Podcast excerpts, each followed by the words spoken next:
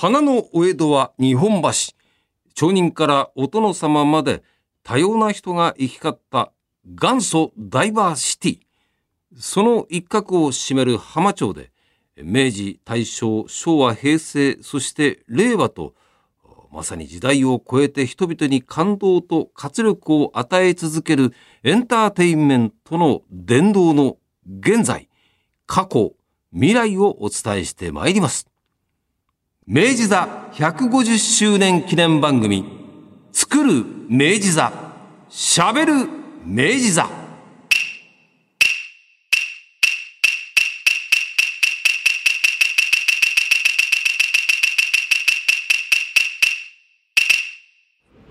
日本放送のほど近く日比谷駅から日比谷線乗りまして12分ぐらいですかね人形町の駅にやってまいりました A の2っていうところを出てくるとですね、えー、まさに甘酒横丁のところに出てきます。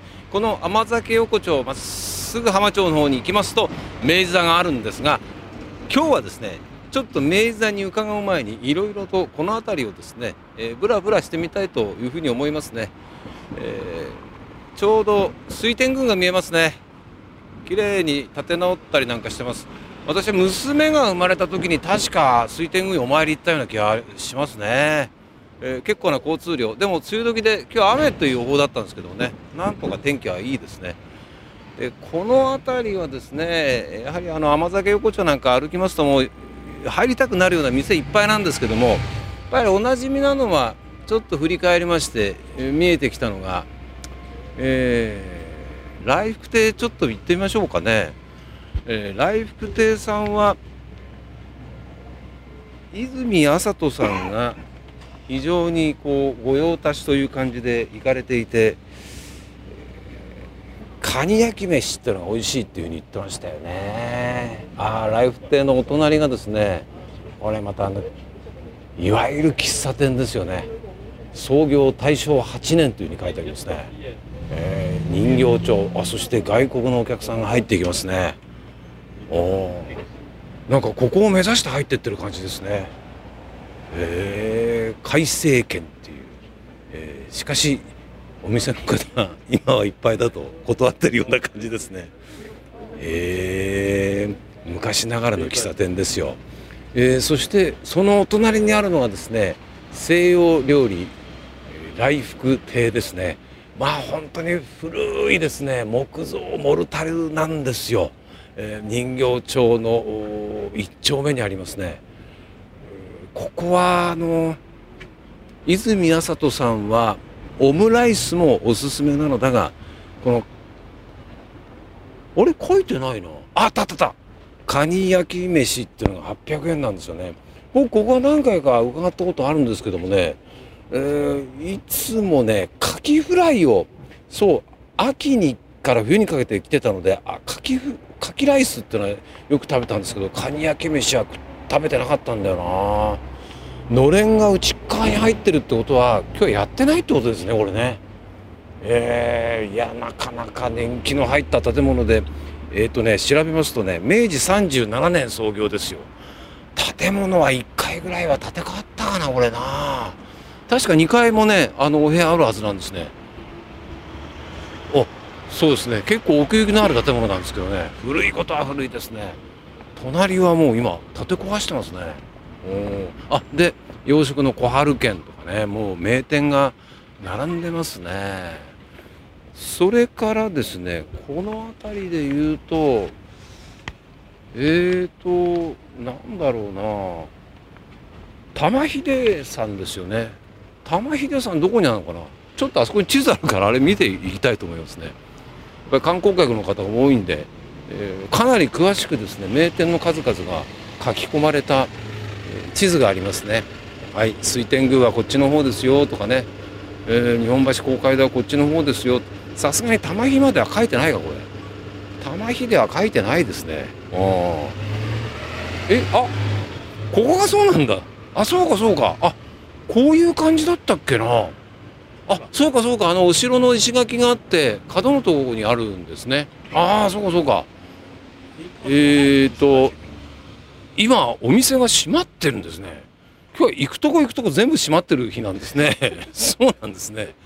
玉秀あ親子丼の玉秀さんはテイクアウトの専門店が11時からオープンですって。あと1時間ありますね。テイクアウトのお店はどこにあるのかな？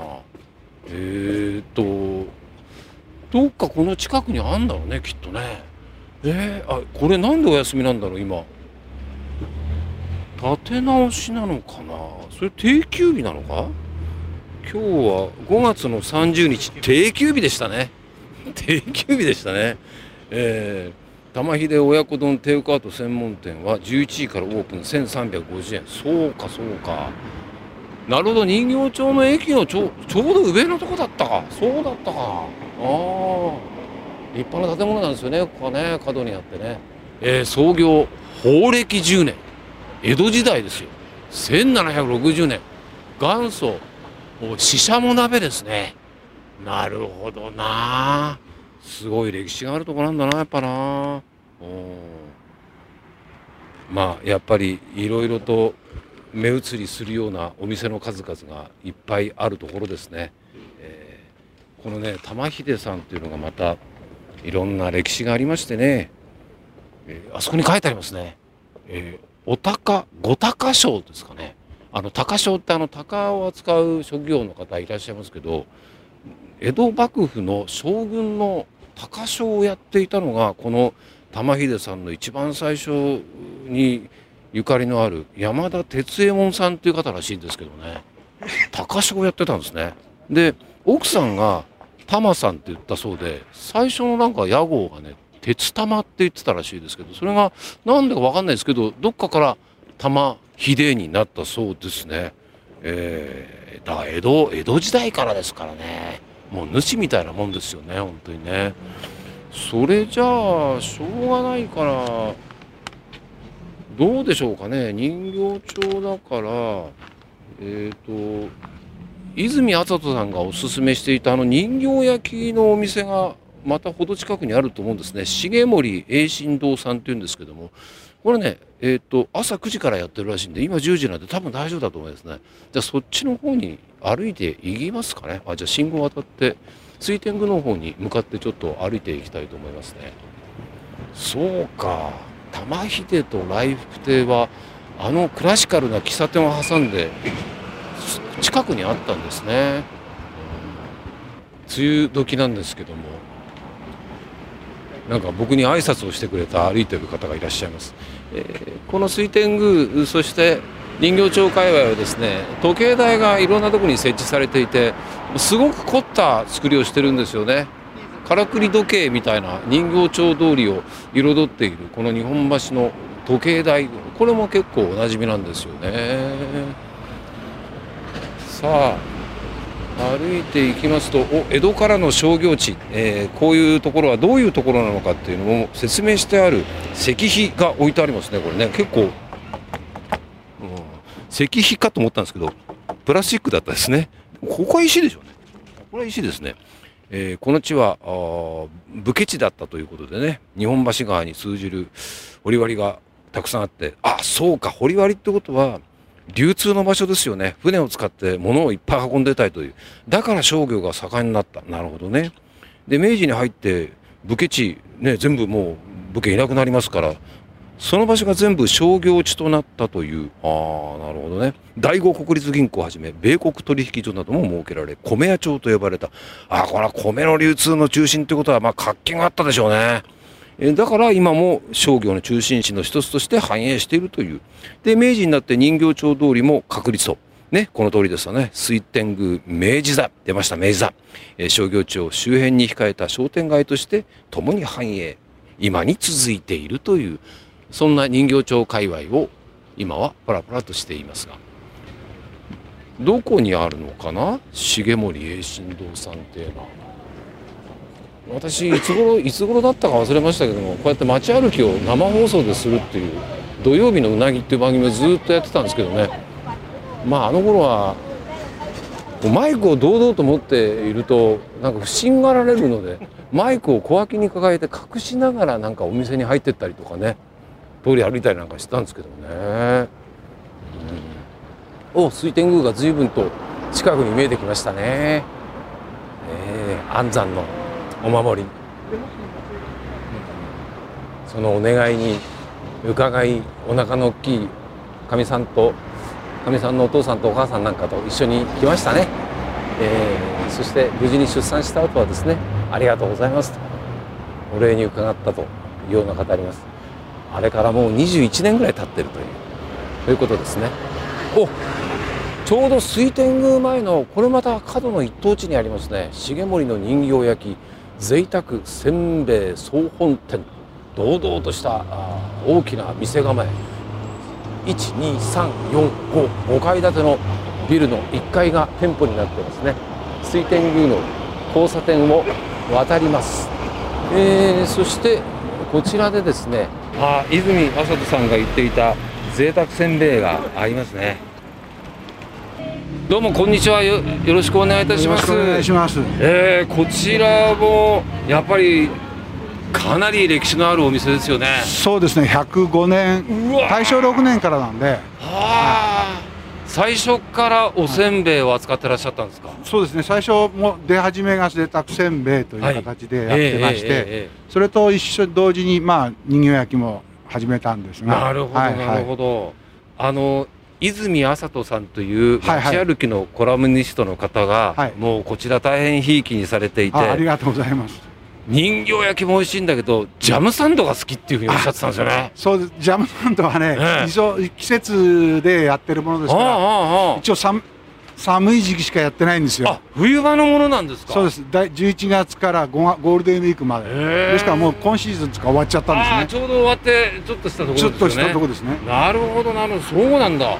えなんでジャムサンドは季節性が？あのねうちであの結局あのジャムを炊いて、はい、それで冷まして寒天入れて冷まして、それでやるもんですから、その塊要するに暖か。くなると塊が悪くなるのでそれで持たない日持ちがしないのでどうしても、はい、気温のせいで冷蔵庫入れちゃうと逆に今度硬くて塗ったりするのがめちょっと難しくなるので。すごいデリケートなもんなんですね。ですねえー、余計食べたくなりますね。はい。まあそういうまあ季節限定ですっていう形でそうですかそうですか。はい。えー、お店の奥にはですね3人の職人さんが今人形焼きをね一生懸命作ってらっしゃいますね。あの方だってずいぶん古いものなんでしょうね年季の入ってますよね。そうです戦前からのものもあります。えー、当然あの、えー、戦前のものもありますし戦争の時にはこれ型だから金属だからそうだって教室し持ってかれちゃう。提供しなきゃいけないでしょ？ですから一番大事なのは申し訳ないけど地下に。隠して。隠して。であとは教室して。ああそういうそうですよね。金属はみんな兵器にするんだ、はい、弾薬にするんだってんで、はい、でもその中であの隠してくれたから今も使えてるわけですよ、ね、中にはそういうものもあるんです。ええー、すごいすごいあとやっぱり重森さんといえばその贅沢せんべいというね、はい、この贅沢せんべいというこの五感がまたいいんですけども、はい、どういうような由来があるんですか？これはですね、えっとまあ、創業者が、はい。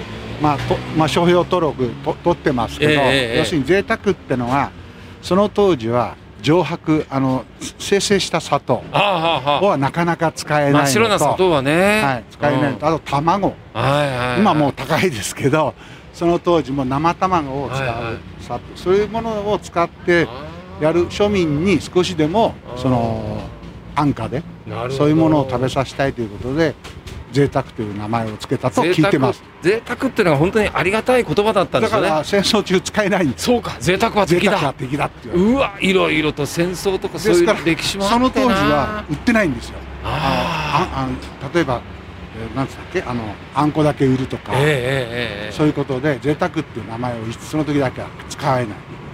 お砂糖入手入手するのもね大変です甘いもんも大変だったと思います、はい、そういう歴史を乗り越えてきてるんだな、はい、あのその創業者の方がやはり重森さんとおっしゃるんでしょうね、はい、なんか大変にアイデアマンだったらしいですね。まあそうですね。結構いろんなことやってらっしゃるって聞いてます。まあ創業者私のおじいさんになるんですが、はい。えっと今今私よりちょうど60上なんで、えええー、130 133年前ですかね。が生まれたんでそれで大正6年にそこやったんですが、結局コマーシャルするのに、その当時セスナみたいなものでこう飛ばしてビラ巻いたりとか広告のビラ巻いたりとかあとこういう都電の電柱にですね。あここ都電走ってますもんね、はい、それにあの贅沢せんべいっていう名前を沿線にずっと。すごいですね。そういうのをコマーシャルで出して名前を少しでも売ろうという。昔の映画見ますとセスナで宣伝しながら声で宣伝してるってのあったけど確かにビラ巻いてっていうのありましたよね。僕の子供の頃も公園にいるとこなんかビラ巻いたりとかしてましたんでね。あとはドバルーンですねあバルーンですね。ドバルーンを何本も上げたりとか。そうですね、はい、昭和の風景ですよね。ね。ご主人で何代目なんですか？そこで4代目4代目。はい。ああそうかそうか。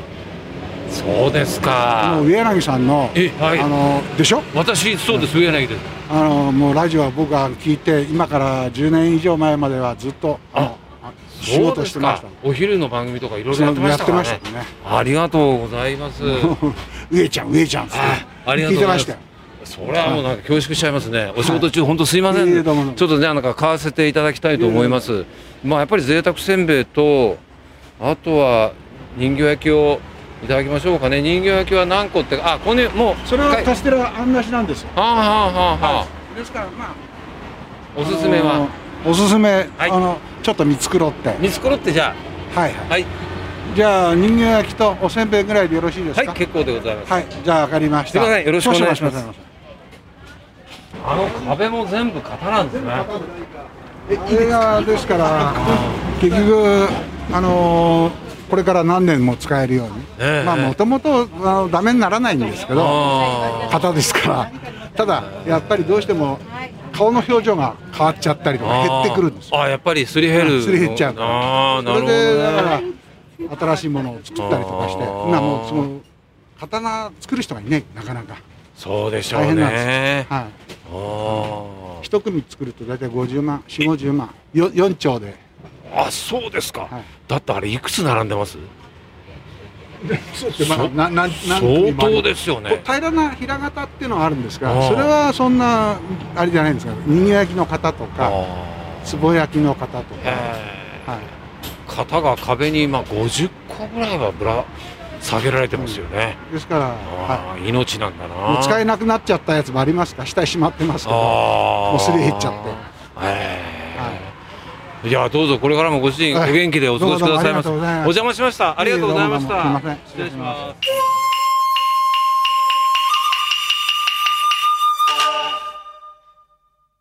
甘酒横丁を歩いてきました。もうちょっと歩くともう明治座さんに着くわけですけどもおせんべい屋さんがあるんですね。草加屋さんと看板がありますね、えー、ポスターがいろいろ貼ってあってん？これは阿部寛さんだなと思ってよく見たらあの阿部寛さんが出た映画の「新参者」っていうのがこの界隈がロケ地なんですけども確かこの界隈いっぱい出てくるんですけどもその第1話にですねえー、出てきたらしいですね。このおせんべい屋さんがっていうのがね貼ってあるんですで貼ってあって全面ガラス張りでその奥で今一人のですね男性が黙々とおせんべい焼いてますね。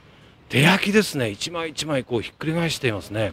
え、新参者第1話せんべい屋の娘の舞台となりました。市原悦子さんがおせんべいを焼きました。あそうなんだ。そうなんだ。いや一枚一枚ですね。何回も何回も何回も何回もひっくり返して、え、そして丸い円形のものでちょっとキュッと押さえたなんかしてますね。へえ手際がいいですね。でも相当ひっくり返すんですね。何回も何回もひっくり返すんですね。ちょっと入ってみようかな。ちょっと入ってみましょう。人形町総貨屋さんでございますね。えっとどこ開けた？こっちに持ち手があったんだ。どうもすいません。突然あの明治座さんのポッドキャストやってるもので上柳と申します。よろしくお願いします。いやここあの新参者っていうドラマ、はい、映画拝見したんですけども、そうなんですか。映ってましたよね。そうです。ね。あの第一話でうちが舞台になって、はい、えっとそこで市原悦子さんがおせんべい焼きました、ね、そうですよね。はい。で今はお店のご主人さんでいらっしゃいますそうですね。はい。父親が。あお父様が、はい、そうです、はい、ずっと一枚一枚何回も何回もひっくり返すんですねあれね。そうですね。あの炭で焼いてるので、はい、効率悪いんですけどあの何回もひっくり返して時間かけて焼く感じですね。そうか。炭ですね本当に。備長炭です備長炭が鉄の網の下にぎっしりと敷き詰められていてお父様が一枚のおせんべいを何回も何回もひっくり返していますね。創業は何年ぐらいになるんですか？創業は昭和3年で、えー、今年で95年になります。そうですか、はい、95年というといろんな歴史があったと思うんですけども、はい、この界隈って戦争の時はどうだったんでしたっけ？割と空襲に合わなかったんでしたっけね？なんか。えっ、ー、とここは空襲にあったと思います。はい。で焼けたと思いますね。そうですか、はい、いやいろんな歴史を乗り越えて乗り越えて今があるんですね、そうですね、はい、お父様が焼かれているおせんべいぜひ買っていきたいと思うんですけれども、はい、これですね。手焼きのおせんべいですね。はい。三木助が金庫に隠したせんべい。そうですね。あとこちらあのそちらもう一個の方があの焼き加減の違いで、はい、よく焼いたおこげ。あ本当だ。はいこれは勘三郎が愛したせい。勘三郎さん？十七世ですね。はい。あの明治座さんがあったので、はい、あの昔はよく歌舞伎がかかってたんですね、えー、それで歌舞伎役者さんがいっぱいいらっしゃって、えー、あとあの人形町末広がもあったのでそうですね。はい。落語家さんもすごくよくいらっしゃって。昭和30年代、はい、40年代まであったかな。そうですね、ね、それで歌舞伎役者さんや落語家さんが愛してくださいました。三木助桂三木助師匠がはい。これが好きでそうなんです。みんなが食べるから隠したのかな。そうなんです。あの 当時はやっぱりあの 大名人でお弟子さんがい。っぱいいらっしゃったので、お弟子さんたちに食べられないように金庫に隠して一人で召し上がってたところを今のあの木久扇師匠がお弟子さんをしててたまたまそれを目撃してしまって誰にも言うなよって言って金庫の中から一枚菊堂さんにあげたっていう話ですね。ですね。はい、なるほど。それをえー、木久扇師匠がエッセイに書いてらっしゃるんですね。そうなんですね。なるほどね。はい、僕ね、おこげの方をちょっとね、ちょっと濃いめに焼いたの好きかもしれないんで、はい、こちらの勘三郎17世の勘三郎さんが愛したおこげごま入りをいただけますでしょうか？はい、ありがとうございます。よろしくお願いします。はい。